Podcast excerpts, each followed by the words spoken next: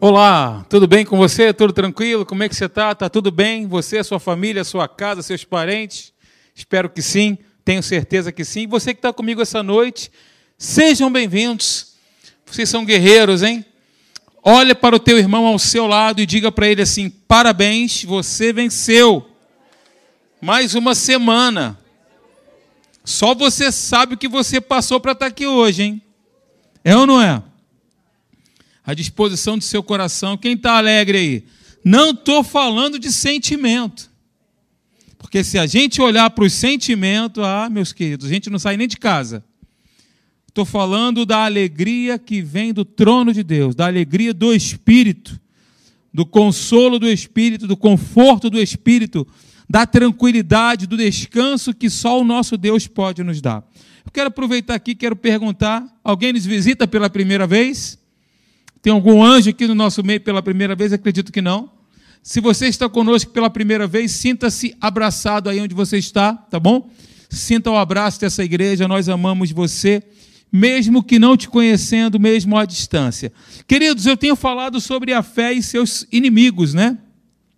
Pelo menos eu dediquei aí os domingos pela manhã para nós falarmos sobre isso. Se você tem uma caneta, se você tem um papel, se você tem o teu smartphone, o teu iPad, tablet, enfim, anote, porque nós vamos abordar aqui outros inimigos da fé.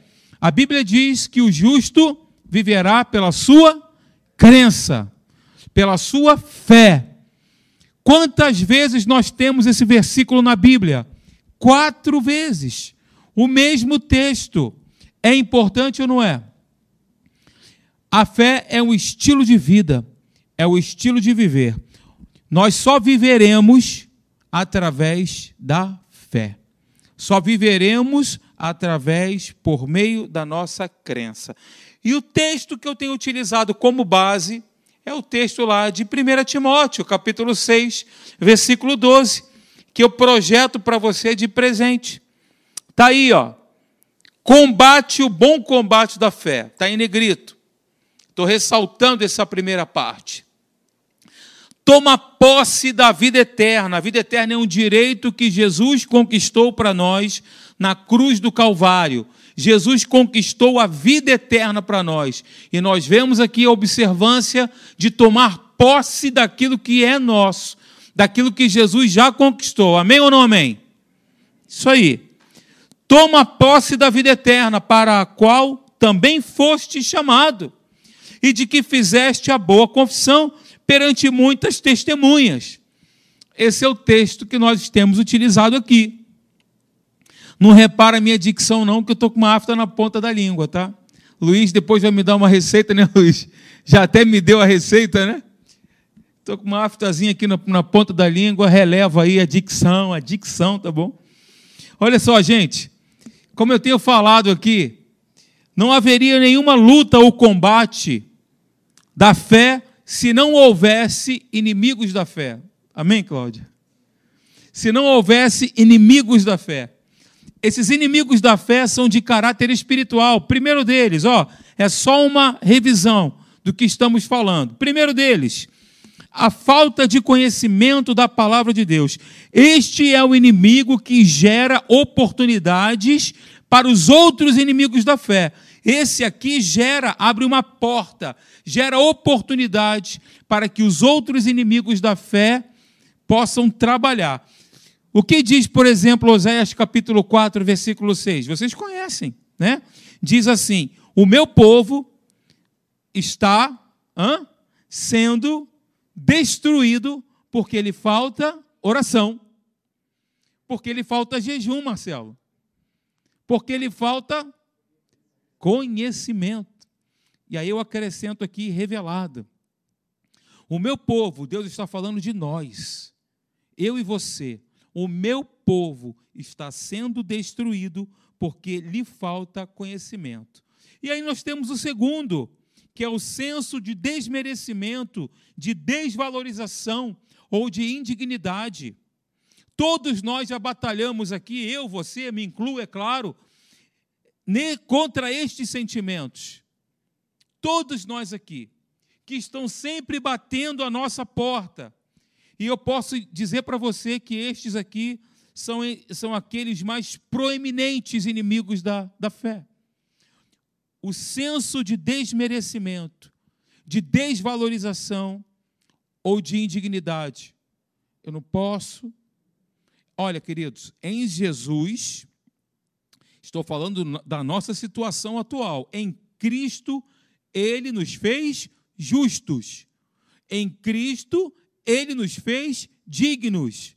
Logo, esses sentimentos ou esses sensos de desmerecimento, desvalor, indignidade, complexo de inferioridade, prostração, apatia, fraqueza, desânimo, tudo isso são artimanhas do inferno para nos desestabilizar na nossa crença.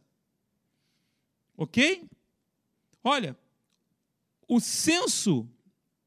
Vai, Jesus. Ô, oh, papai, manda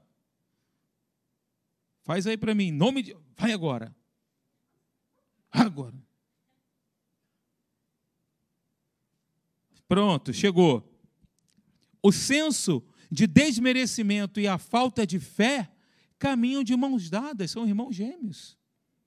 Está entendendo isso aí? Sendo uma arma sutil e perigosíssima que o inferno sempre usa. E eu costumo dizer que o nosso adversário ele é mais do que derrotado, é mais do que perdedor, todavia, porém, entretanto, ele sempre mira na cabeça. Hã? Porque a cabeça é na cabeça. O nosso combate é um combate de pensamentos. O nosso combate, o combate que eu e você travamos, não é um combate do lado de fora apenas. É um combate de pensamento, de medo, de fracasso, não vai dar certo, não vou conseguir, eu não mereço. Por que, que isso está acontecendo comigo? Eu sou mais um na multidão. São os pensamentos que vêm. A resposta para isso, queridos, está na palavra de Deus. A sua dignidade, diga a minha dignidade, o meu valor, o meu merecimento estão em Jesus.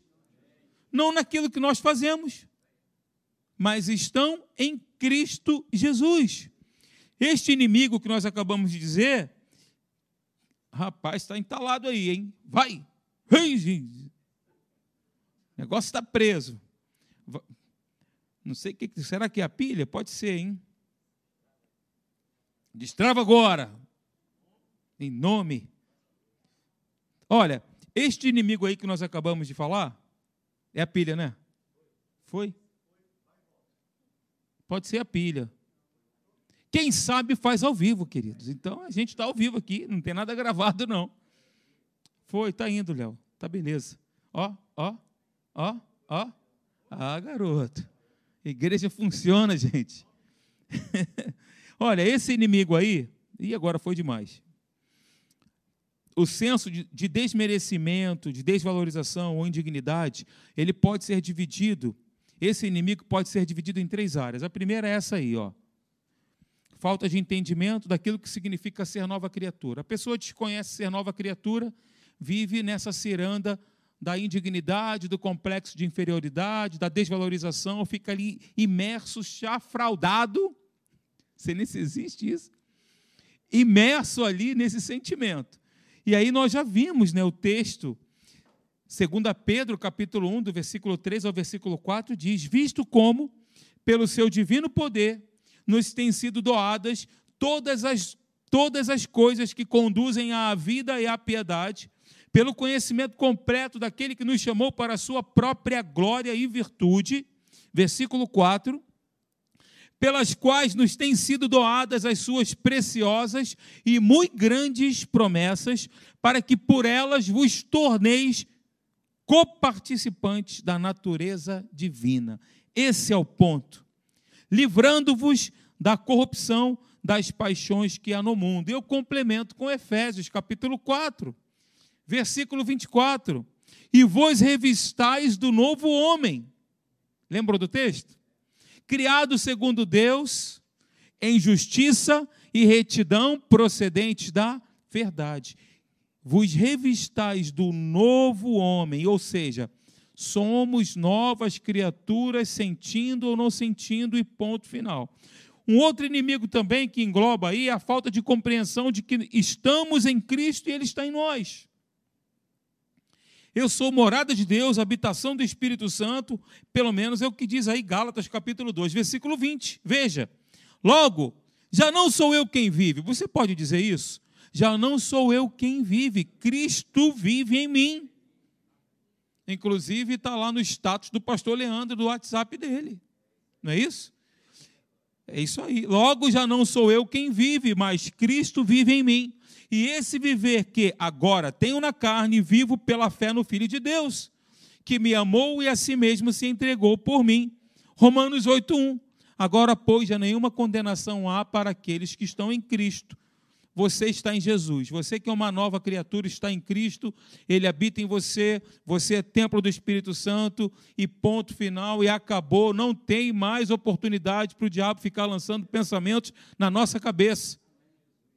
Não permita isso. Terceiro, falta de entendimento da nossa posição de justiça de Deus. Eu tenho falado muito sobre isso. Se você está me acompanhando, você está vendo. A gente tem falado muito sobre isso. Gente, Jesus é que nos faz dignos, justos diante de Deus. Quando Deus nos olha, o que acontece? Quando Deus olha para você, Jorginho, quando Deus olha para você, Celso, irmão, qual é seu nome? Rogério, quando Deus olha para você, Rogério, Deus vê Jesus em vocês. Deus vê Jesus em nós. Por isso ele nos aceita, Idekel. Então, quando Deus ele olha para nós, ele vê Jesus em nós, nos fazendo justos e por isso ele nos aceita, nos recebe na sala do trono. Ele nos recebe para nos assentarmos à sua mesa. Glória a Deus. Amém?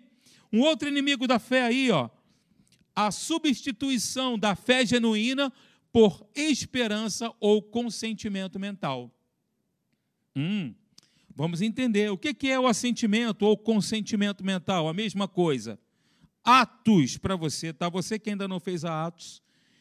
Ano que vem nós teremos a Atos aqui presencial. Você não pode ficar de fora. Pastor, já fiz a Atos, faz de novo. Já fiz duas vezes, faz três. Quem vai estar comigo na Atos aqui ano que vem? Olha, estou olhando, deixa eu ver. deixa eu ver quem está levantando a mão. Ah, você levantou, né? Hum, entendi. Então estaremos aqui na Atos presencial. Vai ser o maior núcleo da Academia da Fé. Amém, gente? Aleluia. O que é o assentimento mental ou consentimento mental? É concordar apenas com a mente, com o campo mental, concordar mentalmente que a palavra é a verdade, mesmo sem ter tal convicção no coração. Pergunta aí fora para as pessoas que ainda não receberam Jesus se elas creem em Deus. Claro, Deus existe. É uma informação. Mas será que vive a vida de Deus? Será que vive com base no amor? Será que vive pela fé? Não, não vive, porque não tem a experiência de andar com Deus. Acreditam mensalmente, mentalmente, acreditam mentalmente, concordam mentalmente, mas a convicção plena, inteira do coração não possuem. Ok? Nós sabemos que estamos assentindo mentalmente Preste atenção nisso que eu vou dizer para você que é importante. Ok? Quando nós dizemos que estamos concordando que a palavra de Deus é a verdade, mas não obtemos a resposta das nossas orações e nos sentimos insatisfeitos, pois a palavra parece não funcionar. Você entendeu o que eu disse? Concordo com a minha mente que a palavra é a verdade. Porém, quando eu não obtenho, na hora que eu quero, a resposta das minhas orações, eu fico insatisfeito, o que me leva a crer no natural, do ponto de vista natural, que a palavra de Deus não funciona. Mentira do diabo. Isso é um assentimento mental. Eu creio que é a verdade, mas está demorando, está demorando, está demorando. O que aconteceu com Saul? Está demorando. Está demorando. Forçado pelas circunstâncias, eu fui, não esperei Samuel e sacrifiquei. É, na verdade, o assentimento mental uma dependência da racionalidade. do intelecto. Entretanto, meus queridos amigos e irmãos que estão comigo aqui essa noite, a fé que é do tipo de Deus, a fé característica de Deus, não considera as circunstâncias e permanece firme a respeito, a despeito delas. Você entendeu? Eu vou repetir. A fé do tipo de Deus, ou a fé característica de Deus, não considera as circunstâncias e permanece firme a despeito das circunstâncias. Então, a fé do tipo de Deus, o que, que ela faz? Ela diz: hum, olha aí, hein? Se a palavra de Deus diz que é assim, então é assim. A promessa é minha, eu a tenho agora. Isso é fé. Essa é a fé do tipo de Deus. É aquela que crê com o coração, fala aquilo que crê e tem certeza da consumação daquilo que ela está crendo e daquilo que ela está falando. Obviamente, com base na palavra, né? A fé deve ser submetida à obediência da palavra de Deus. Abra sua Bíblia rapidamente comigo, em 2 Coríntios capítulo 10, versículo 4 e 5. Você que maneja bem aí a palavra da verdade, ou o smartphone da verdade, né? Vamos ler aqui o texto. Posso, posso começar? Posso, né? Vamos lá. 2 Coríntios capítulo 10, versículo 4 diz: Porque as armas da nossa milícia não são carnais, e sim poderosas em Deus, para destruir fortalezas, anulando nós sofismas. Versículo 5. E toda altivez que se levante contra o conhecimento de Deus, e levando cativo todo pensamento à obediência de Cristo. Gente, a fé genuína crê em Deus agora, não no futuro. A fé genuína crê no Deus que atua agora, não no futuro. Eu estou trazendo conceitos de fé para vocês. Para a gente poder, inclusive estou falando para mim, tá? Também. Quando alguém diz, uma pessoa qualquer, ela diz o seguinte: creio que Deus me curará, creio que Deus me salvará, creio que Ele ouvirá a minha oração algum dia.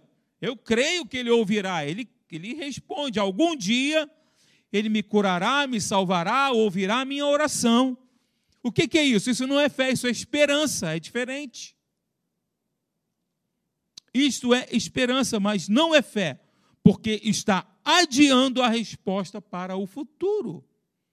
Existe uma diferença, um abismo conceitual de fé para esperança. E é isso que nós precisamos estar atentos para não confundir um com o outro. Diga comigo: fé é para o tempo presente. Fé é para o tempo presente. Então, queridos, eu quero deixar para vocês aqui um presente, ó, uma frase. A fé é o passaporte do homem, da mulher, para penetrar no reino de Deus e receber todas as bênçãos espirituais reservadas pelo Pai. As bênçãos são nossas. Ele nos tem abençoado, ele não, ele não nos abençoou, ele tem nos abençoado. Isso é presente. Quando ele tem nos abençoado? Hoje. E se você ler o texto, está no mesmo tempo verbal amanhã. Se você ler amanhã, está no mesmo tempo verbal. Amanhã, ele tem nos abençoado com toda sorte de bênçãos espirituais nas regiões celestiais em Cristo Jesus. Glória a Deus. Então, fé é o passaporte do homem, da mulher, para penetrar no reino de Deus e receber aquilo que é seu direito e receber as bênçãos de Deus, as bênçãos espirituais que já estão reservadas pelo Pai. Você sabia que tem uma bênção de Deus com seu nome própria, sua? Endereçada para você. E veio aqui no meu coração agora. Deus já reservou algo para você especial. É, pegou, né, Maiara? Isso aí. Tá lá, ó. Como é que é teu sobrenome, Maiara? Maiara Oliveira? Maiara Oliveira. Aí tá lá, ó, tem um Sedex de Deus chegando na tua direção. Tá com teu nome, teu endereço. Vai chegar na tua casa.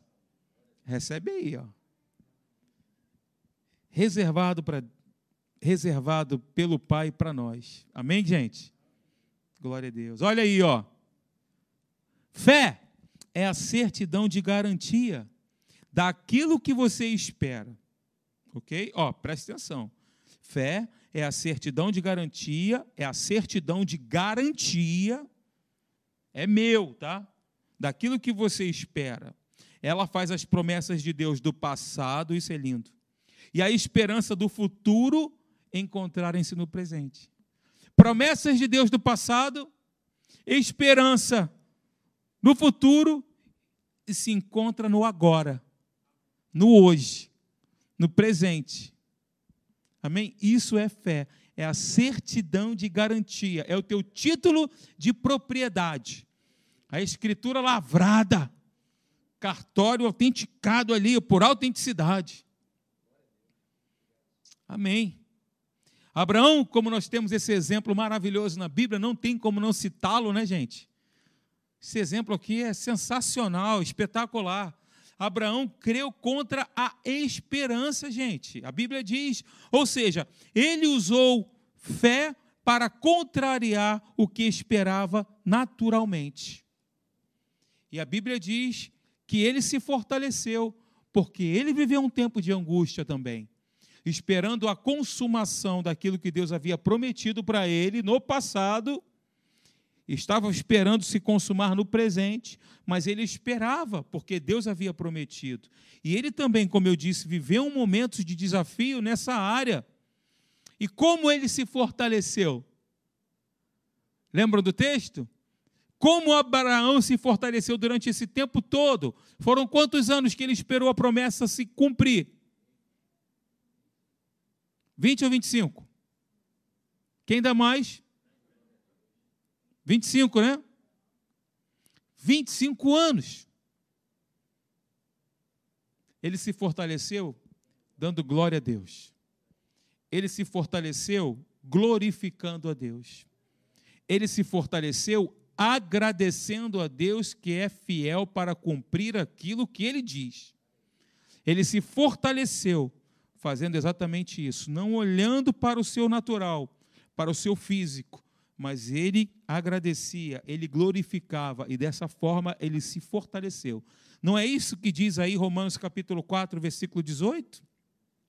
Olha o texto aí, ó. Abraão, esperando contra a esperança, ele creu para vir a ser o pai de muitas nações, segundo lhe fora dito: assim será a tua descendência. Eu amo a história de Abraão, eu acho sensacional. Principalmente quando ele vai, quando ele leva Isaac ao Monte Moriá para ser sacrificado. Aquilo ali é um paralelo, porque Isaac tipificava Jesus, né? Aquilo ali é um paralelo, todas as etapas daquela condução de Abraão levando Isaac, colocando a lenha sobre Isaac. Olha, Jesus, lembram? Não sei se vocês sabiam, mas o Monte Moriá fica numa cadeia de montanhas próximo, próxima à montanha aonde Jesus foi crucificado, no Gólgota. Tem muita profundidade nisso, qualquer hora eu vou trazer, tenho algo preparado no meu coração. Eu já preguei aqui uma vez sobre isso, mas eu vou trazer para vocês mostrando esse paralelo. E aí, né, que legal. A Bíblia não relata durante toda essa etapa onde Abraão conduz Isaac para ser sacrificado, a Bíblia diz que, pelo menos não há relato nenhum, eles sobem, Isaac completamente calado, sem mencionar palavra. Subiu. E aí eu vejo aqui em Isaías, né, o profeta falando sobre Jesus, que como ovelha muda, ele foi levado perante os seus tosquiadores e não abriu a sua boca. É lindo demais isso. Muito lindo. Bem, esse é um detalhe. Gente, a Bíblia nos diz que Deus age para que nós possamos receber no presente. Você crê? Você crê assim? Que Deus age para que nós possamos receber no presente? Agora deixa eu lembrar uma coisa para você: o teu presente não é o presente de Deus, tá? O nosso Deus ele é atemporal, ele está acima do tempo. Nós estamos presos aqui no Cronos. Mas o presente de Deus é, o, é na hora certa, é o presente do presente. É o presente que Deus dá no presente, quando me refiro ao tempo. Bendito Deus e Pai de nosso Senhor Jesus Cristo, que nos tem abençoado com toda sorte de bênçãos espirituais nas regiões celestiais em Cristo. Efésios capítulo 1, versículo 3. Então, queridos, como nós entendemos aqui, as bênçãos já estão providas para nós em Cristo. Ok? Você crê desse jeito? Eu também. Não há nada que Deus precise acrescentar isso, meus irmãos. Já está feito, já é completo, já é total. Ainda que a cura divina seja manifestada no físico, na verdade é uma bênção espiritual. É manifestada no nosso corpo físico, mas é uma bênção espiritual. E não há nada que Jesus já não tenha feito para que nós sejamos curados. Ele já fez tudo, ele carregou toda e qualquer enfermidade na cruz do Calvário, pelas suas pisaduras, nós fomos sarados. Então, queridos, é isso mesmo. Eu quero dizer para você uma coisa. Para me ajude a pregar e diga para o teu irmão: pare! Fala para ele: para! De ter esperança, de vir a ser curado, e comece a crer que Deus já providenciou a sua cura. Ele já providenciou. Qual é a confissão de fé? Na prática, diga comigo, de acordo com a palavra de Deus. Repete comigo, de acordo com a palavra de Deus, eu estou curado eu estou curado, eu já sou curado. Amém, Marcelo? Nós não dizemos isso aqui, queridos, baseado em nossos sintomas, mas naquilo que a Bíblia diz. Ok? E é interessante aqui em Romanos capítulo, aliás, Hebreus, Hebreus capítulo 11, versículo 1, que diz que numa tradução, né, uma outra tradução, se eu não me engano, King James, diz que a fé dá substância às coisas esperadas. Substância é algo palpável, substância. As coisas esperadas, ok? A fé dá substância às coisas esperadas. É uma tradução de Hebreus capítulo 11, versículo 1. Tá bom? É a nossa fé, queridos, a minha e a sua, que dá substância à nossa cura e qualquer outra bênção na nossa vida. Não é simplesmente concordar mentalmente. Ok? Veja aqui comigo. A fé diz: Eu creio e recebo agora a resposta da minha oração. A fé diz isso. Mas a esperança diz: Eu creio que receberei a resposta da minha oração algum dia. Amém, gente? A nossa bênção já está disponível no campo espiritual, meus amados. Já está disponível para nós. Mas nós precisamos dela no campo físico. E é a nossa fé que dá substância a isto. Ok? É importante que eu vou dizer para vocês aqui agora. Não que não sejam importantes as coisas que eu falei anteriormente, mas o que eu vou dizer agora é muito importante. O dia de se preparar para o combate é amanhã. Amém? Não? É quando? É hoje. O dia para nós nos prepararmos para o combate, Deckel, é hoje. Agora. Tentar se preparar no dia da crise é bem mais difícil. Então, o que vocês estão fazendo aqui hoje, o que nós estamos fazendo aqui hoje, juntos, nós aqui, presencialmente falando, e os, os amados irmãos que estão nos acompanhando, nós estamos nos preparando para o combate da fé hoje, agora. Porque no momento da dificuldade, tentar se preparar não dá certo. Quem é militar sabe disso. Não é verdade? Ok, gente? Amém. Vamos ficar por aqui então. Eu tenho outras coisas para falar, mas eu não vou correr. Não tenho interesse de fazer isso com pressa. Se Jesus ainda não voltou, nós ainda continuaremos falando um pouquinho sobre isso, né? Se ele voltar essa noite, aí você vai ouvir não mais sobre fé, porque a Bíblia diz que havendo profecias, desaparecerão. As línguas desaparecerão vai permanecer somente o amor. Por quê? Porque Deus é amor. Fé, esperança e amor. Destes três, o maior é o amor. E é o que vai permanecer. Porque Deus é amor. Amém? Vamos ficar de pé.